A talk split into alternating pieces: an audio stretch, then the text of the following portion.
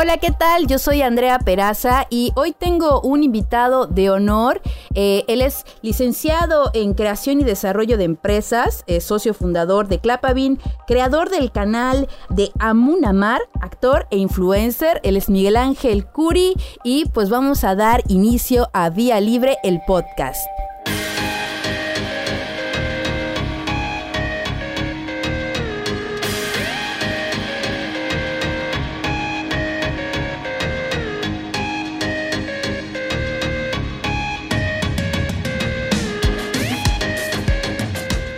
Miguel, hablando de artistas y creadores que pues, de por sí son profesiones ya muy difíciles actualmente, ¿cómo ves el panorama de ese sector con la este, actual contingencia?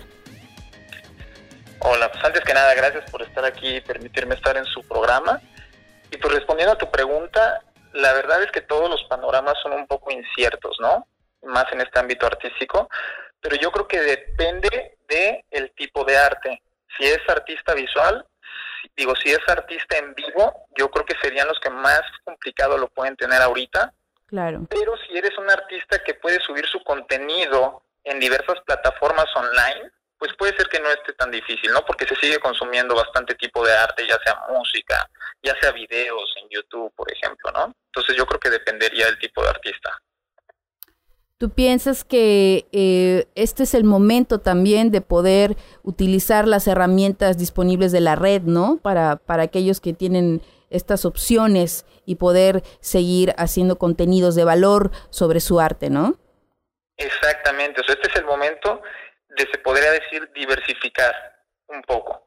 Y que si estábamos enfocados nada más en cierto sector o cierto segmento o cierto mercado, ahorita vamos a decir que tú pintas cuadros, pues quizás es buen momento para subirte un tutorial a YouTube sobre cómo pintar cuadros, ¿no?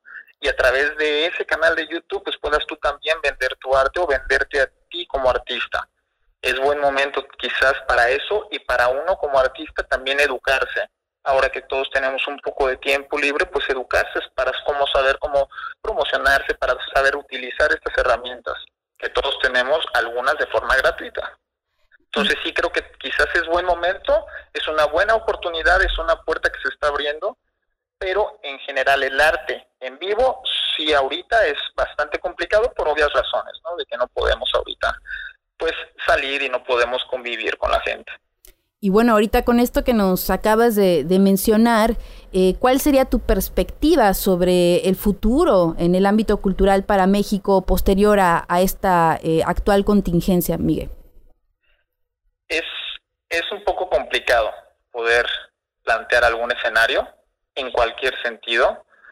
Sin embargo, yo creo y tengo la fe de que va a haber un cambio, un cambio en general en muchísimos sentidos de conciencia y de todo, económico, y sin embargo el arte se va a seguir consumiendo. No va, va, a haber va a haber quizás algunas modificaciones que nosotros nos tendremos que adaptar, pero yo sí creo que el arte, el que el arte ha subsistido a lo largo de toda la historia de la humanidad, desde que se comenzó a realizar arte, y va a continuar, ¿no? ¿Qué tipo de arte y de qué manera tengamos que nosotros ofrecerlo? Pues eso es lo que probablemente va a cambiar.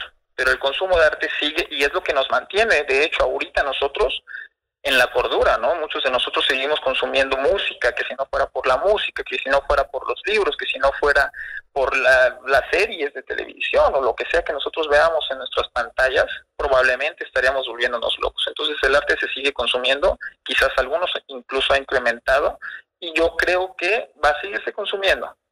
Plantear un escenario sí lo veo muy, muy difícil. Sí, de hecho, eh, al principio eh, el primer grito mediático fue que qué iba a pasar con los artistas y justamente son los que más están proponiendo en la actualidad a través de, de, estas herramientas digitales, ¿no? Para poder apoyar a quienes están con esto de quédate en casa. ¿Cuáles serían las iniciativas o medios necesarios para crear una condición no solo más digna para, para los artistas, sino rentable para el trabajo de ellos de ahora en adelante, según tu perspectiva?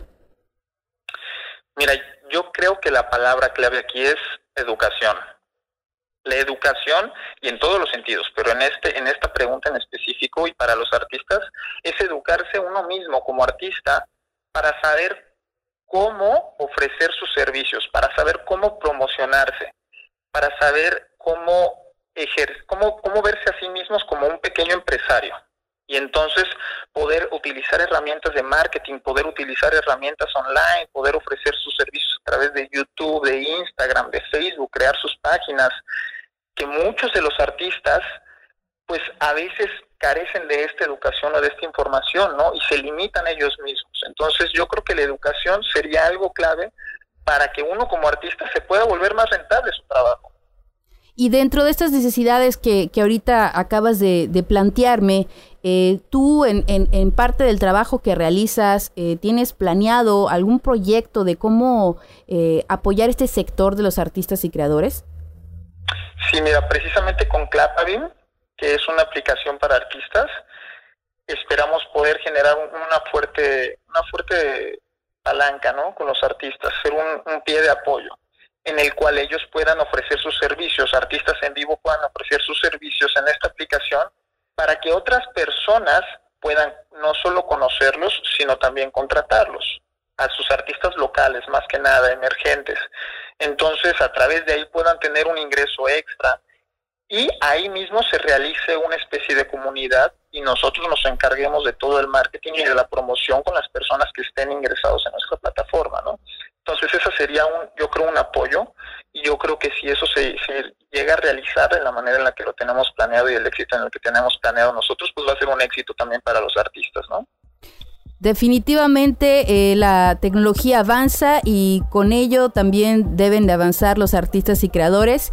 Miguel Ángel, muchísimas gracias por habernos brindado pues estas aportaciones para, para todos los artistas y creadores que, se encuentran en estos momentos, eh, algunos pasando eh, momentos difíciles, quizás otros aprovechando para producir.